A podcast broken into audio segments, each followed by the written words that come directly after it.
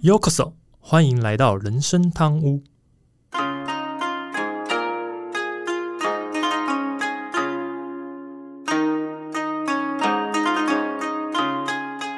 话说，最近呃，有一个朋友传了讯息给我，呃，算是一个工作的邀约吧。嗯也正式来说，应该不是有非常正式的工作，反正就是请我去帮个忙这样子。哼，啊，然后这工作内容呢，跟我们现在在录的 podcast 的也有一点点性质上有一点点像。蛮有有趣的点就是，他是请我去呃一所学校去当客座讲师，哦，讲的内容是跟目前工作有关，有点像去分享经验这样子。哦，就是业界人士那个经验谈分享的，对对对，然后就问了一下，才发现说，哦，是一个下午要跟两个班的学生上课，嗯。一个班上两个小时，也就是说，同一套内容我要讲两次，然后四个小时，嗯哼。然后我突然觉得好累。对，哼。不过你升级成 Andy 老师啊，不是 那个倒是啊，但只是突然觉得讲四个小时的话，好像还蛮疲惫的一件事情。但是是个人是还蛮期待的，因为毕竟是去跟呃，就是学生们分享一些经验，是觉得还蛮有趣的。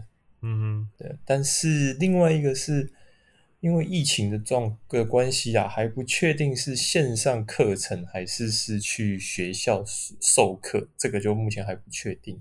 不过我个人当然是比较希望是去现场授课，主要是我觉得线上课程大家比较难专心吧。哼，线上课程哦，嗯呃，据据我的经验是开着荧幕啊，然后就去做自己的事了。嗯，对啊，所以就会觉得，嗯，还是希望可以去现场授课，比较能知道学学生的反应这样。当下的反应嘛。对啊，这样会比较好一些。不过，反正就是接到这个邀约，那时间点还不确定什么时候，但是呃，等上完课之后有机会的话，会呃再跟听众们分享这样子，对啊分享一下怎么当老师。会蛮好玩的啦，我自己觉得。对啊，好，今天是前面的部分，大家就先这样，我们回到正题吧。大家好，我是 Andy。那我是阿忠，哎，本集是中秋节后的第一次录音，那不知道听众们中秋节都过得如何嘞？哎，阿忠，你记得你有说你那你中秋节期间会在家里烤肉，所以应该吃了不少烤肉。那你的体重有增加，或是肚子有跑出来吗？哦，开玩笑，我从小苦心维持的身材，怎么可能因为中秋节烤肉而变形呢？你那个就就是吃不胖，然后瘦成那样子，哪有什么苦心维持？讲的这一副好像真的有花什么苦功的感觉。呃，我很努力的去吃，哦，好，那这也不叫苦心维持、啊。所以你一直说，如果你不努力吃，就会一直瘦，瘦到没办法见人这样子吗？对对对对对，哦好吧，好吧，好吧，那要讲清楚，不然人家会误会。好了，那我自己呢，是因为最近跟一个亲友也在进行一个算是比较玩笑性的打赌啦，嗯，所以呢，目前每周都有定期的在进行运动。那这个运动呢，呃，根据整个的我自己在安排上，我认为可能要到三个月左右才会有成效。那所以呢，虽然遇到中秋节是有比较放松一点的，但我还是有特别会去注意自己呃这个摄取的热量，那确保自己的这些健康的效果。哎，我比较好奇，打赌是打赌什么？是打赌中年之后会不会有变成有尾鱼肚的富翁吗？如果要变富翁，有什么好打赌？那不是很容易达成吗？只要一直吃就会变富翁了。哦，也是哦。对啊，这有什么好打赌的？啊，好啦，那你到底是拟定了什么样的运动计划来让自己不要变成富翁？其实也不是以腹部为主，反正就是呃，就是买了一个简单的运动器材。那与其说是呃有什么功能，还不如说就因为最近抱小朋友，发现自己的臂力越来越轻，越来越不够。当然是因为小朋友越来越重。对啊，我也想应该是小朋友越来越重了。对啊，对啊，对啊。但但简单讲就是自己的臂力跟不上小朋友的速呃增加的速度嘛。所以现在就是呃练，就是尽量以手臂的这个臂力跟这些相关的为主，这样子。嗯，嗯，哎，大概是这样。说到说到运动，我去年也大概是每周安排四天做一个小时的运动。嗯哼，嗯，就像是去跑跑步啊，去那个公园拉一下单杠之类的。但后来啊，因为应该是旧伤吧，所以膝盖啊，运动一段时间之后，膝盖就持续的在酸痛。啊，后来那个肩膀也也差不多一样，持也是会有酸痛的那种那种感觉，所以就前前后后就中断了两次，然后中中断之后啊，就会越来越少运动啊。所以咯，那个坚持运动啊，是一件很困难的一件事情。这倒是真的，因为其实运动最需要就是持之以恒。嗯，那持之以恒这件事情，说出来是呃，很多人，包含我自己的，我有时候觉得都很难做到的一件事情。这样子，特别运动还很累，会对肉体会产生一点那个痛苦的感觉。是啊，是这样子。不过这样刚好也想请教阿忠另外一个问题：你有你有过，因为包括你像你刚才前面讲的是安排运动啊，所以你有过什么强迫自己必须去遵守的一些规范吗？嗯，如果以近期来说的话啊，那就是啊，我限制自己在没有写完稿之前，绝对不打开呃电玩游戏来玩。这点可以让我促督促自己快点把稿子完成。那那按照你这么说，啊，就就你写稿子的时候，我就不想再吐槽，因为你每次都讲在写稿子这件事情，对啊。我比较好奇是，所以遇到这种要强制遵守的这些项目，你会有什么特别的方法强迫自己一定要去遵守吗？没有啊，我就是决定了要做，我就会一直做啊，除非哪一天突然中断了，那之后就会开始偷懒。所以一定要每天告诉自己说：“哎，今天是不是有件事情必须要去做完？”阿忠看起来就是还某方面还算自制力比较强啊，就是自己决定要做，就会想办法去做这样子。嗯，那我这边想到，不知道听众们有没有听过，有一种方式其实是叫做代币制度。这个代币制度呢，它是被列在教育百科上的一种方式，或者说规则啊。嗯，可能有不少听众，包含阿忠，我可能觉得你们都会觉得很陌生吧。但是我等下后面会继续介绍啦，可能大家就会发现，我们应该是包含我自己，我们其实都曾经在这个代币制度规范下生活过。诶，我小时候印象只会在汤姆熊换过代币，那就所以这个是一个真钱换假钱的一种制度吗？诶，代币的货。换了代币当然是叫假钱的，不可能是真钱嘛。可是你要想想看，最后你拿到的也是彩票而已啊，然后你也是用彩票换奖品而已啊。哎，说这样说好像也是哎。对啊，原来是我会错意啊。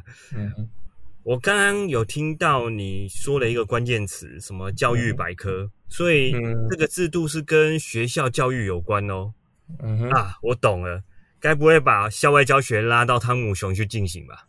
诶，等等，我想问一个问题：你校外教学有去过汤姆熊吗？诶，以前没有，说不定现在有。最好是，就算疫情再严重，也不会教育教学带去汤姆熊吧？有多难控制？而且只是要带多少钱去才能玩？不知道诶，这就看个人财力了。也这老师应该会觉得很痛苦吧，而且还要纷争的。哎，你们不要四五个人都挤在那边玩赛车游戏。那太古达人只有两个人玩了，不要五个人挤在那边排队。不会吧？老师应该在旁边喝饮料啊！你们去玩去玩去玩，就没他的事。了。那，也会那个会有纷争啊，这样子对啊。好了，就不是这个啦。现在我这边呃，先帮大家科普一下。其实刚所谓这个代币制度，当然代币这两个字，嗯，就像是阿忠刚讲的，这个代币就是我们最常听到那个代代币那两个字，代就是呃取代的代，或是代替的代，币当然是钱币的币，货币的币。这个代币制度呢，它其实是采一个操作的一个制约的一个原理。那它是以个体自发性的活动配合代币做外在增强的控制，促使个体在进步过程中以正当行为取代不正当行为。这个代币制度呢，它起源于对精神病患者的这个制约。那代币法系以具有交换价值的象征物代替金钱或是其他许可证明，作为患者自发性适当行为出现的正强化物，借由后效强化原理，从而达到矫正不良习惯的目的。显然，行为矫正之用于心理治疗。其根据是乃操作制约作用学习原理，在外因控制下，让个体重新学到适当的行为。嗯，你讲这一段证明你很适合当老师，因为你讲的很清楚，我听得很模糊啊。嗯，这样这样能当老师吗？老师不都是这样吗？我以前在学校好像都是这样诶，他讲的很清楚，但是我听不懂。好了，听起来这。刚才有讲到，就是其实它是一种对于精神病患的一种治疗方式，所以透过某种制约的方式来那个矫正不良的行为。但我有个疑问了，怎么会用在学校教育上？诶还是他们发现用在不受控的熊孩子上一样有效果？嗯，正确来说，应该是说他其实是把这个制度。做了一些修改后，移转用在别的用途上，这样讲会比较清楚一点呢。哦，所以不是熊孩子跟精神病患很像？嗯，不，倒不是。对，好了，开玩笑。不然你刚才讲的真的是太清楚了。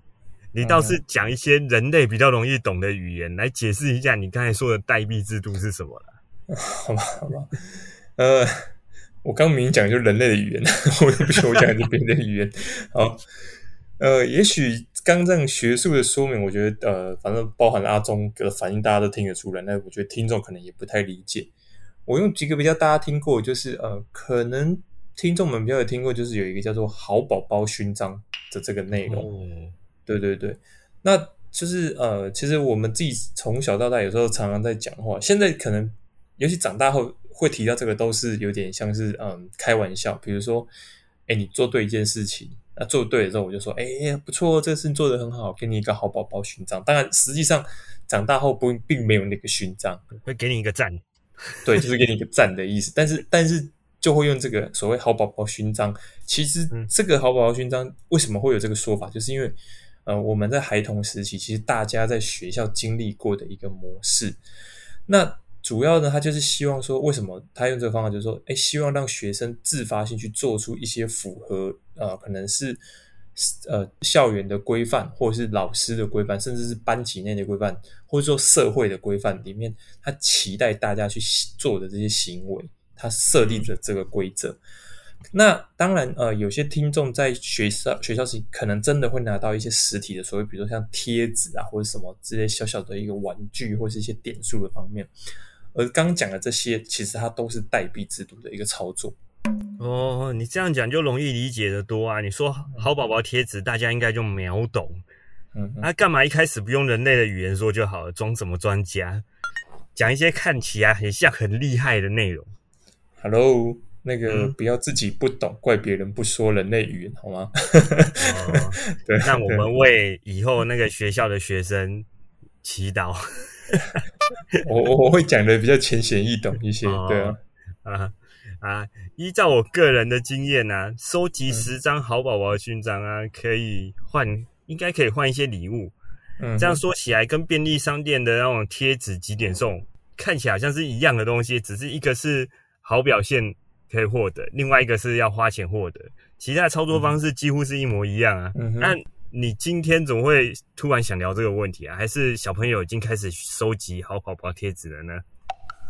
嗯，为什么会想要聊这个话题哦？其实主要是，嗯，可能大家听众也会觉得，为什么我们要聊这个这么古老的话题？这个好宝宝贴纸、好宝宝勋章，可能在听众们来讲，我虽然听众的年纪我们没有办法去呃归类出一个范围，但是不管怎么样，我觉得都一定离。大家的那个孩童时期有一段时间了，那这个话题真的是蛮久远的。不过为什么会聊？是因为呃，最近刚好有个朋友跟我聊天的时候，那他是说他的孩子刚好在呃幼儿园或幼稚园这样的时候，那他遇到了老师使用这个制度，那当然，使老师使用这制度制度的话，他出发点是希望孩子们可以去学习一些正确的行为，比如说到了学校要打招呼，休息的时候应该好好去休息。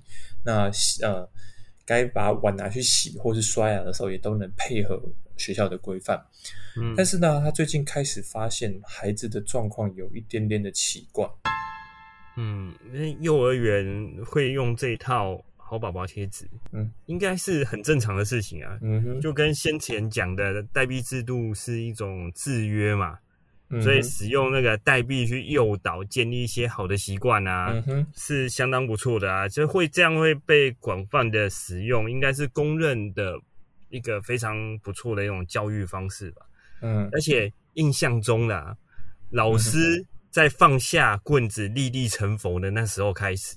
大家用爱的教育的时候，这个制度应该就很常看得到啊。呃，因为我自己身边当然也有一些呃，可能当过老师的朋友，所以我也去请教了一些这种呃当当过老师的朋友，当然里面也包含有当过呃幼稚园的老师。嗯，我第一个问题就问他们说，其实想请教说，是不是多数的学校都有这个制度？那我后来才发现到，问了几个老师都发现到，使用代币制度的老师其实非常的多。那就像刚刚阿东讲，其实表示就从这些资料来看到，表示这应该是一个还蛮常见的教育方式啊。只是说每个老师除了赠送的奖品不同之外，当然在在于呃学生们如何获得奖励的这些要求也都不同。因为刚前面有提到，就是这个呃可能根据老师或是学校或是班级不同的规范，可能内容上就会不一样。那这也反映出，就就是这个制度它比较自由的一些的部分，它可以让这个使操作者或者使用者，比如说像老师来说的话，他可以依照不同的情况，或是不同的班级，或是不同的学校，他可以呃针对想要让学生在意的内容去进行一些调整。嗯，对啊，就是这种呃主体不变啊，嗯哼，精神不变。但是细节上可以做调整，这就是这个我觉得好宝宝贴纸这个制度啊，非常有效的一种学习的制方式啊。嗯哼，我觉得特别是对小孩子、儿童，可以清楚的让他们知道啊，什么事情可以做，什么事情不行。啊，把他们每个做好的事情、做好的那个行为啊。都可以视觉化，就是哦，我得到一张贴纸了，可以贴在那个公布栏上，啊，让让自己知道啊，自己离目标到底有多远。又因为贴纸是需要累积一段时间来换取奖励啊，要够多的贴纸才可以换取奖励。嗯哼，那这个时间呢，还可以顺便建立对于那个叫什么？延迟满足的那种耐受能力啊，就是啊，我不会马上就想要马上做好一件事情，马上就要求奖赏这样。嗯，这个部分我倒是觉得还蛮重要的。嗯，其实不止老师啊，其实像是学校也会使用这种方式，只是他单位变得不是个人了，而是整个班级啊，像是班级的那种什么整洁竞赛、整洁优良啊，或者是秩序竞赛之类的，让。让那个孩子去学会团体生活啊，以追求团体荣誉的目标而努力啊。嗯，当然，呃，大方向是这样没有错。嗯，但是呃，为什么会要特别提这个话题？主要是因为我这个朋友啊，他觉得比较压抑的点啊，是他发现他的孩子啊，每天回家第一句话就是今天又获得多少点数了。嗯哼，然后呢，会跟。父母报告说：“哎，今天有没有拿到奖励？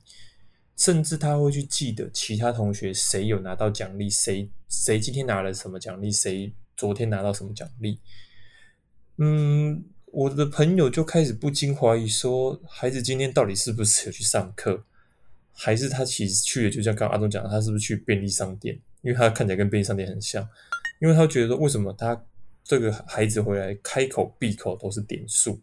那他就会担心说，孩子是不是真的有享受到校园生活？有啊，看起来这个孩子还蛮享受校园生活啊，每天去学校就是为了掠夺更多的点数啊。这等等，这间该不会叫做全家幼儿园吧？全家就是你家，还有满满的几点活动。我怀疑你是想要有这个超商的后置音效吧？你是不是暗示要要有这个音效？对对对对啊。啊，不过从刚才你讲的内容听起来，我觉得跟一部分跟这个小孩子的个性很有关系吧。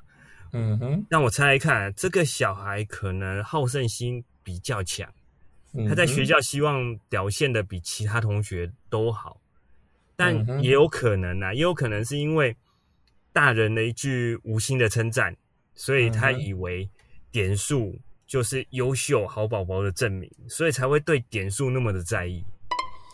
这边我的朋友的回应是，因为毕竟这个制度是在学校执行的啦，并不在家里，所以呃，其实呃，以家里的状况来看的话，并不会刻意去称赞这个东西，因为毕竟他是在学校，就是家里没有，应该比较少啦，会在家里用代币制度在教育孩子，所以可能。也许啦，也许呃，你刚刚的猜测也不一定有错，但是可能这个所谓的大人或是这个对象，可能比较像是师长的部分。呃，有可能，对对，嗯。不过，但是因为后来有一个比较大的事件，其实就是因为某一次他的孩子回家之后突然大哭，真是嚎啕大哭，然后呢，不停的说自己是一个坏孩子。那在我这个朋友啊的追问之下，才发现到说。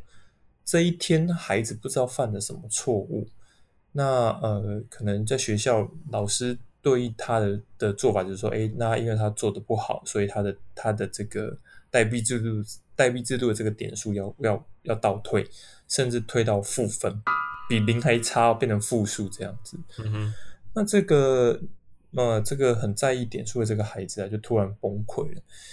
他针对认为说，他自己是不是无法成为一个好孩子？那甚至很极端的认为说自己就是一个坏小孩，那导致我这个朋友觉得这个事情不太对劲，所以就立刻联络了老师和学校，那也特别前往学校去开会这样子。嗯，很显然的，这个小孩子知道自己已经犯了错，嗯，但是他其实更 care、更在意的是自己失去了之前累积的点数。假如啊是我自己的做法的话，其实我会去开导他。告诉他这些点数呢，并不是衡量好孩子跟坏孩子的标准，而是你有做对事情呃的的奖励。就算就算呐，老师因为你做错事情而扣掉了，其实只要以后继续做对的事，避免犯同样的错误啊，点数还是能够再累积回来的啊。而且犯错并不可耻，因为小朋友犯错是相当正常而且很很常见的，他们就是要在不断的放。犯错中成长嘛，因为这个就是一个学习的过程啊。嗯，是呃，当然了，我觉得这个里面有太多的细节，可能嗯，阿东讲的这一部分也是。不过我这边要补充稍微说明多一些，是说呃，为什么？当然哦，老师为什么他会进行扣点数的动作？就就是说他为什么会有这个扣点数的动作？那甚至他会回收这个，主要是因为。其实这边补充代币制度里面，它也有所谓的一些供需的这个经济学的内容。如果大家有学过经济学，经济学最常提就是供需，供需嘛，供给跟需求。那供需里面最重要一件事是什么？它不能将过多的代币掌握在孩子手上。为什么？因为如果是这样的情况下，呃，它就变成变相在经济学里面就是有点像通货膨胀的状况。当点数过多的时候，其实孩子也会逐渐不在乎这个点数和奖励，所以老师就要设定一个规则，定期的去收回或是归零这些孩子手上的点数，那重复这个循环，让孩子可以不停的参与。但是，呃，会不会有所谓扣分的机制？这个还是会看老师的规范呐，因为有的老师其实他是不会扣分。甚至他不一定会扣到负分，他可能最差就是零分，他就归零的嘛。不过在这个孩子、这个朋友的孩子的班上，看起来这个老师是有设定这个制度，甚至是有所谓负分的一个规范这样子。嗯，负分的确是还蛮。第一点是小朋友先要理解负是什么意义，嗯哼，对吧？所以真的扣到零已经很伤人了，老实说。扣到零，你已经对小孩子的心灵造成了那个打击。那我知道是有些人的做法是，呃，我奖励是给点数，但是如果做错事，他处罚是用另外一种方式做处罚。嗯哼，对吧？他看来这个老师选择的是奖励跟处罚都用点数来计算。其实合并计算的话也是有好处啊，因为你马上就可以看得到自己自己的表现是怎样。但坏处的话，就会遇到，如果是遇到那种啊不在乎，或者是我今天真的被扣到零分了，他会觉得啊那就算了，那那我们就没什么好急的，没什么好急点的，他就会他就一直在没有点数的状态下也没关系，那真的就失去了代币制度点数用来鼓励的这个意义了。而且如果像你刚才讲，如果发了太多点数花不掉，那真的就是。这个奖励不够诱人，可见啊，那个术业有专攻啊，老师毕竟不是行销人才嘛，他连小朋友都没办法勾起他们的购买欲望。嗯，这时候应该多来听一下人生汤屋，来跟 Andy 学习一下怎样行销。等等等。我们刚讲的又不是我刚刚讲的，明明是在学校，又不是超商，没有什么行销考量，好不好？前面又说这是个教育手段呢，为什么又把它绕到变行销人才这件事上面去？哎，你刚才不是提到那个经济的这一环吗？要引诱小朋友花点数啊？嗯，那跟行销没有关联性，行销是跟小朋友讲说这很好用哦，你要不要拿来换？我是觉得老师他应该不会考虑到 marketing 这件事情吧？对啊，考虑到 marketing 有点夸张点，又不是要去还要打广告，有没有在什么社群里打广告啊什么之类的？对啊，这没有什么行销手段啊。老师觉得，老师如果觉得孩子没有兴趣啊，就是换换奖励就好了，这干嘛要要什么行销手法？等会可以强迫嘛？哎，这个快点拿去，越来越远。你很需要，我知道你很需要。那那老师，如果老师真的做到这点也蛮厉害，他对每个孩子需要什么都理解，这也可以啊。对 啊，也是，对啊。好了，不过呃，回到刚讲，其实代币制度里面还有两项也很重要的内容。首先，第一个是制度在这运用的这过程中啊，他要就像刚刚阿东讲的，其实他要先关照或理解学生的个别差异。毕竟孩子是每个孩子都是来自于不同的家庭，虽然来到同一个班级要。在这个班级里面用同样的规范去执行。不过呢，因为每一个学生他都是不同的个体，每个人都有不不同的这个独特人格的需求。那呃，要给予高度的尊重跟鼓励，所以这些学生才会能产生认同感。那这是第一，这是第一个。但第二个是，其实班级里面经营中，他也要营造这个和谐的气氛。针对班级的目标啊，不断的给予学生增强，然后培养班级团体动力，营造出具具有强烈归属感的班级的这个气氛。那嗯，必须来讲明，就是说以这个我刚讲的这个案例来说的话，比较明显的是，其实孩子似乎没有感受到要营造班级气氛的行为，反而更像是比较在乎自己的一些表现。嗯。对啊，这个小孩很显然的是已经曲解了原本老师要给他的原意意思。嗯哼，啊，其实啊，小孩子会误解啊，大人真的要背负较大的责任啊。不过真的遇到了，遇到了这件事，其实也不是坏事。适当的机会教育，说不定可以让小孩子学到更多。然后在在你朋友这个案例里面啊，值得庆幸的是。家长发现了这个状况，嗯，他选择在当下就赶快去跟老师沟通讨论。其实要跟老师共同合作教育孩子啊，才是对孩子最好的一种方式。因为我这个朋友他有稍微跟我们说明一下他去学校的这个就是说就是跟老师沟通的环节，嗯，里面有一个点是他他有提到说，其实他去了这个孩子的学校，发现到说，呃，在这个班级里面，他把嗯，每个小朋友的这个表现，就刚才讲这个点数的部分，做成了一个表格，然后呢，把这个相关的这个进度的这个表格，就放在很明确的地方，就是显示的很清楚。比如说，可能一个班级有假设二十个学生好了，那二十个学生，每个学生目前是在现在是获得了几个好宝宝点数，每个学生在不同的哪一个格子上面都是显示的很清楚，这样子。然后最重要是。这个表格就被贴在了班级的黑板上面。那它会造成什么问题？它会造成无时无刻的，其实就让孩子注意到这个制度，还有每个人的表现跟现在的分数内容。那嗯，变成说，只要孩子今现在做到一件事情，哦，马上各自各自分数就往前进一步，或是啊，谁做错事情，马上就往后退一步。呃，就我朋友的转述是，他他担心可能导致的孩子误会这个制度的出发点。因为他并不是要相比同学的优劣，而是要更重视大家有没有团体性。嗯，对吧？如同我先前讲了嘛，代币制度的一项优点就是目标的成果是视觉化的，你看得到点数的。而在班级内的点数呢，基本上都是针对个人表现的，啊，就是真的就是一种自身荣誉的象征。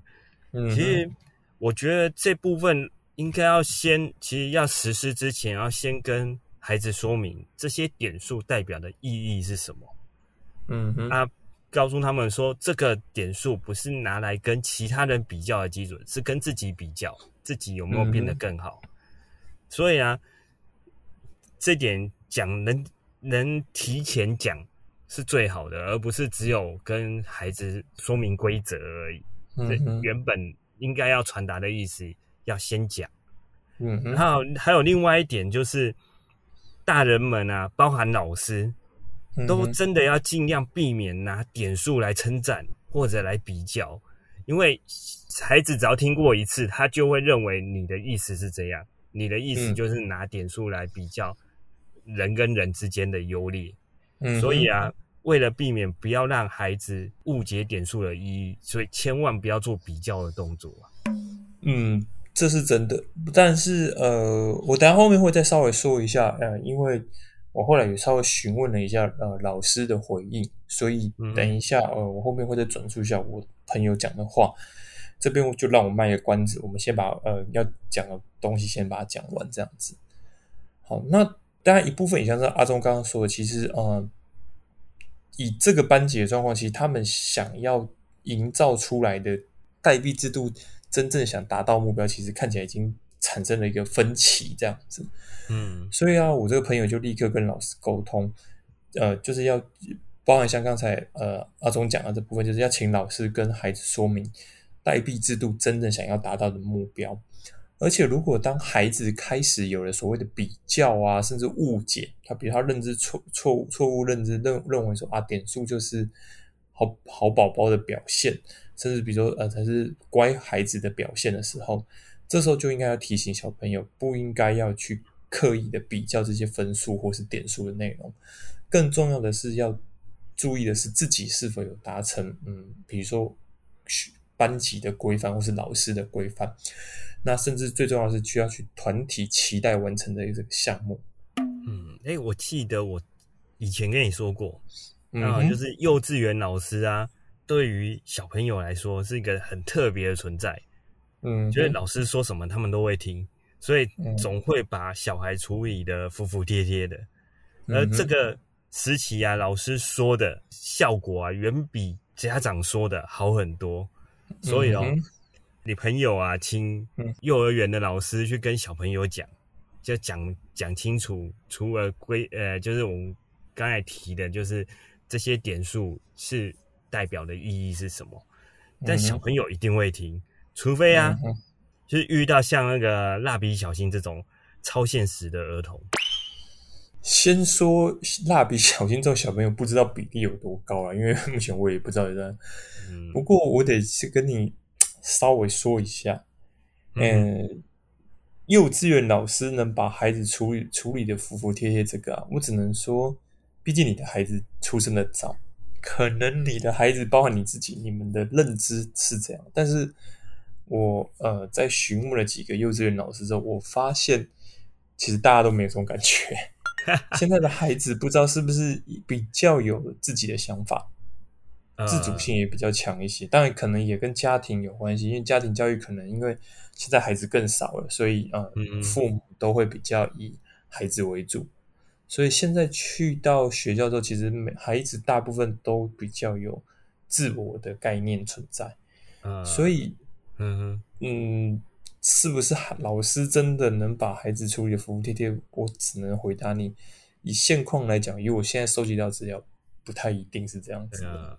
是啊，当然不是全部啊，但是这种就是比较级啊。你如果是在幼稚园跟在家里，那个可有些是两两个人，两个小孩，就是同一个人，但是两个表现是完全不同的。那个你讲的其实比较像是说，孩子自己会知道他在不同的环境下，他要用什么不同的方式去面对。对，嗯。可是我刚会跟你讲的是说，有时候其实孩子反而有可能在家里跟在学校的不一样的动作是，反而可能在家里还比较听话，在学校可能不一定比较听话，也是有可能啊。但是这个真的还蛮少的。因为我自己，反而我自己身边问到几个朋友都还蛮有趣的是，呃，有孩子的有孩子的朋友，就是他们现在告诉我是说，孩子送到学校去之后，嗯，大部分可能孩子反而比较不适应学校的生活，嗯，那就是适应不良啊。对，然后反而他们会比较怎么说？因为适应不了，所以反而这些孩子在学校比较没有办法听把老师的话听进去。呃，有这个，这的确是有这个状况，而且是年纪还再小一点的更容易发生。对，所以我只能说，我觉得老师们很辛苦，但是我没有办法完全的认同你刚才前面讲说啊，呃，应该说，甚至我的孩子自己到幼稚园之后，我才发现，其实老师们的话对孩子有没有办法让他们全部接受。以我目前在观察、在判断来看的话，其实他有一定的落差了。但当然，当然，我觉得跟这个孩子在家庭里面他是独独生子或独生女，或者说家里有其他兄弟姐妹，我觉得这个的影响也蛮大的。毕竟，通常家里有多个孩子的小朋友，比较小的小朋友，他会容易学会服从。为什么？因为上面有哥哥姐姐存在，这样子。可是独生子、独生女的情况下，有时候反而比较比较不会像我们刚刚想那样，因为可能家里就是都是都是爸爸妈妈在听他讲话，都以他为主嘛，所以可能他的个性上就会变得比较以自我为中心这样子了。对，不过这个。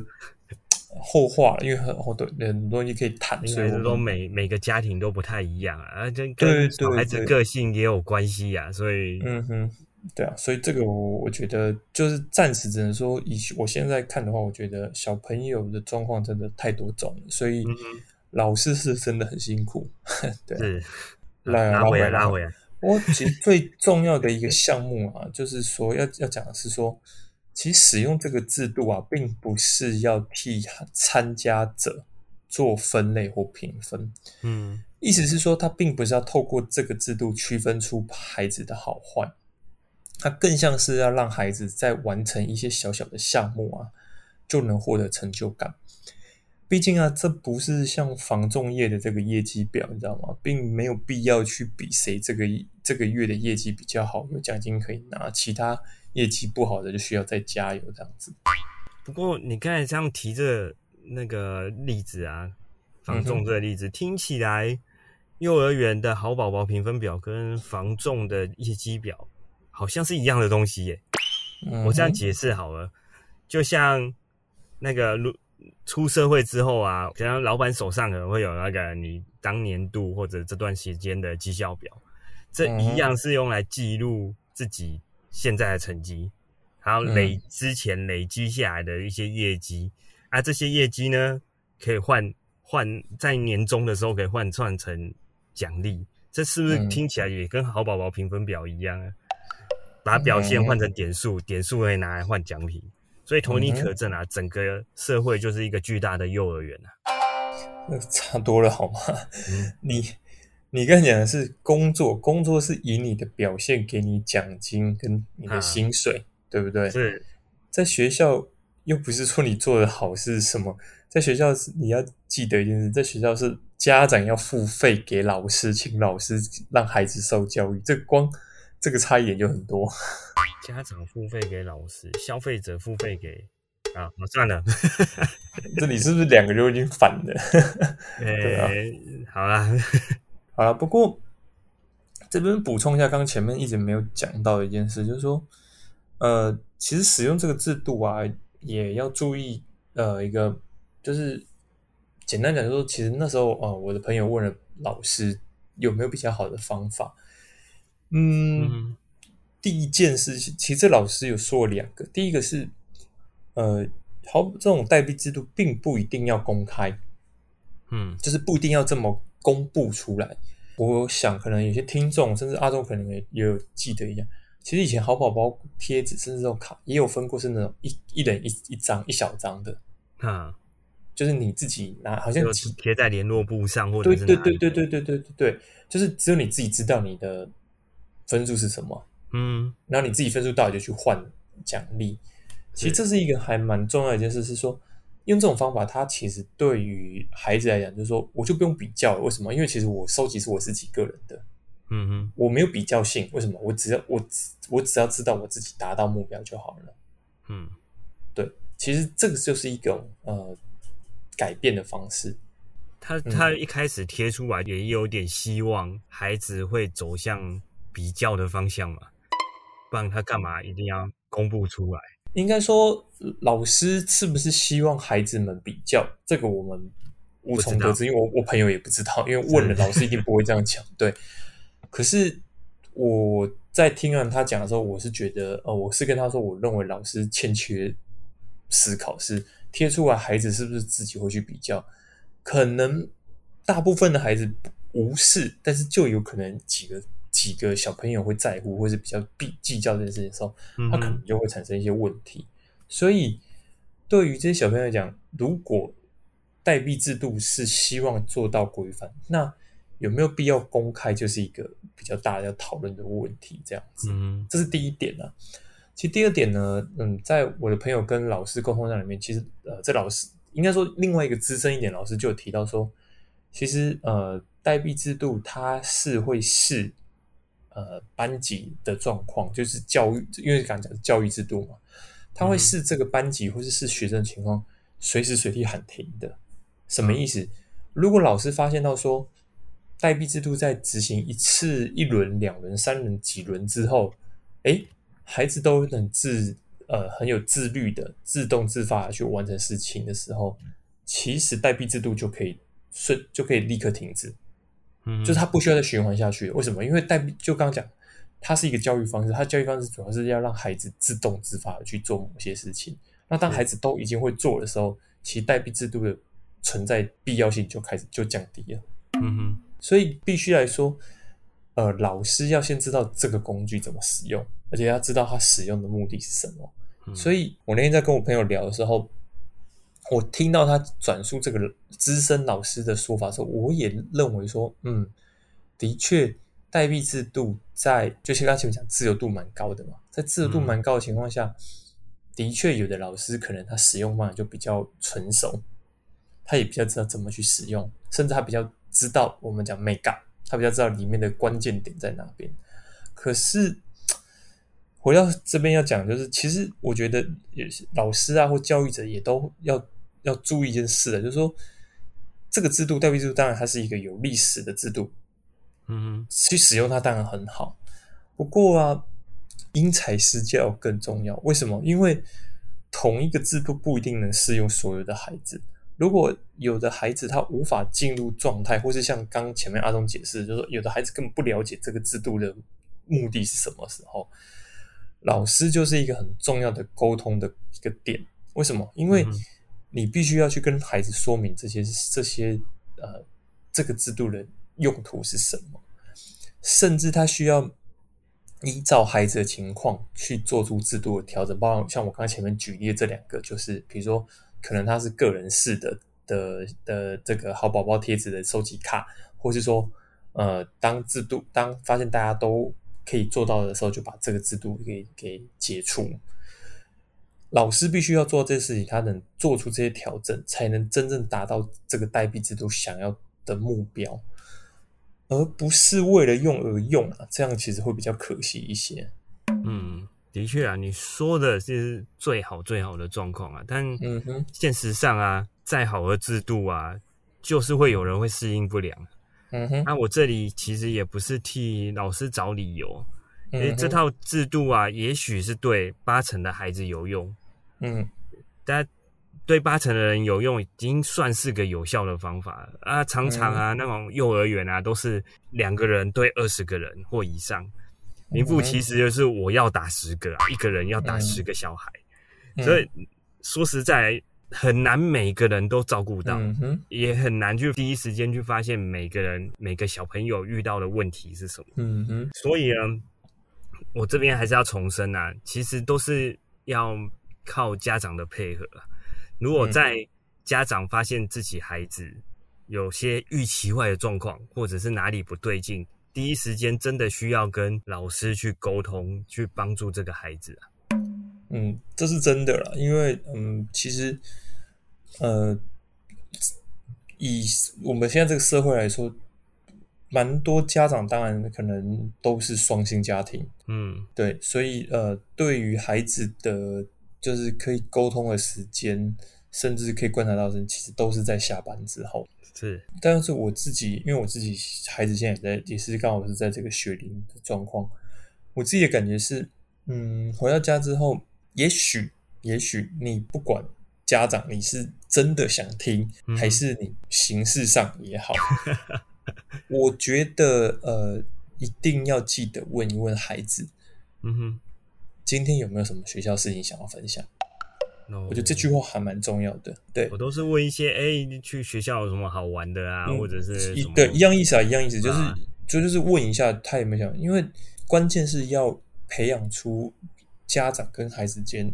讯息流通的一个重要性，嗯哼，对，就是说最少你愿意跟我讲，可能学校事情十件你只愿意跟我讲两件，那也没关系，最少你听了两件，你懂我意思吗？而不是十件都没听到。对，尤其有的家长他越忙的时候，他其实越没有空去听到这些，他可能觉得啊，我真的很忙，我没有时间听。当这个态度一出来的时候，你会发现孩子越来越不愿意跟你讲，他会认为反正。跟你讲也没用，甚至你也没空听，他就不说了。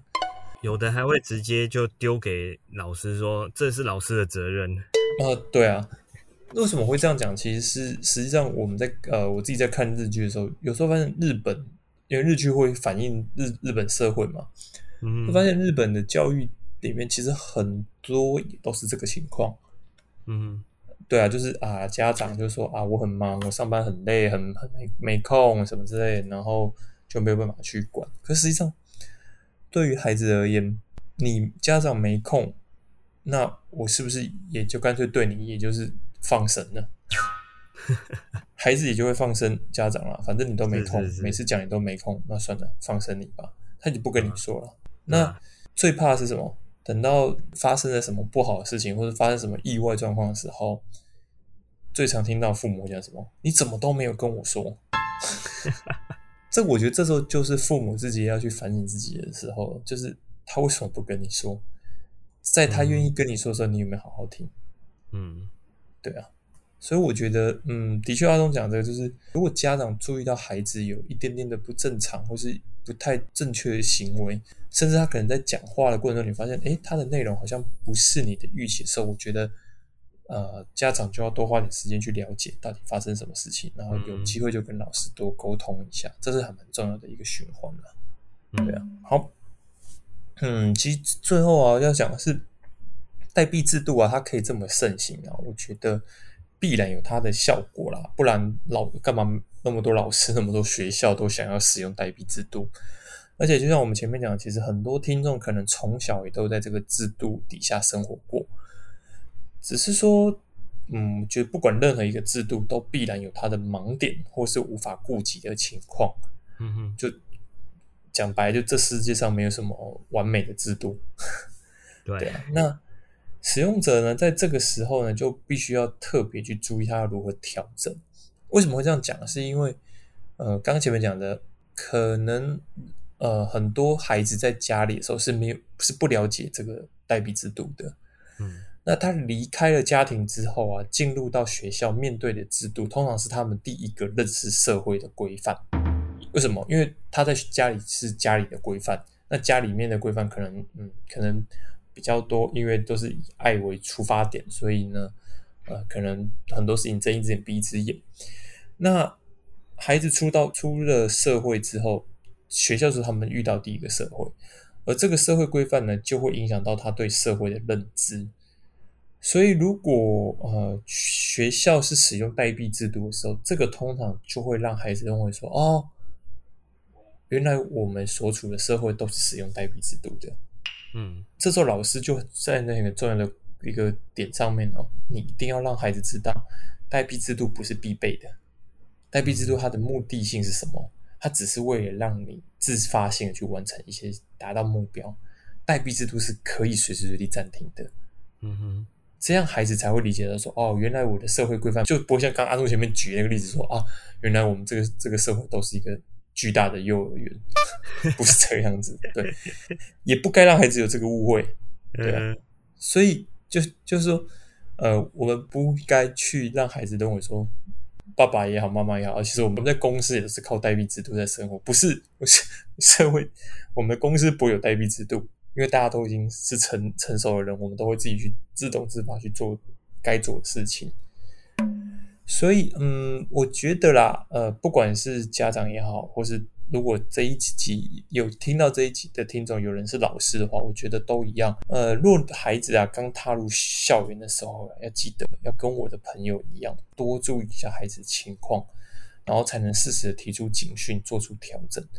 那呃，为什么今天要分享这个蛮我们自己生活化的故事？是因为，以人生汤姆的立场，我们还是希望能多分享一些这种生活化、对大家有帮助的一些资讯，对吧？身为家长啊，我自己身为家长，其实遇到啊，每个呃小孩子在每一个时期都会有不一样的问题出现。嗯哼，有些以大人的角度来讲，会觉得这个是很笨的问题，就是哎，你怎么会出现这种错误？但其实啊，这都是很正常的，就跟之前讲，小朋友、小孩子犯错都是很正常的。嗯，而且不同的小孩就会有不一样的问题，所以每个问题啊，老实说，都让大人啊伤透脑筋啊，要怎样去教孩子，要怎样跟小孩沟通，让他们能够了解。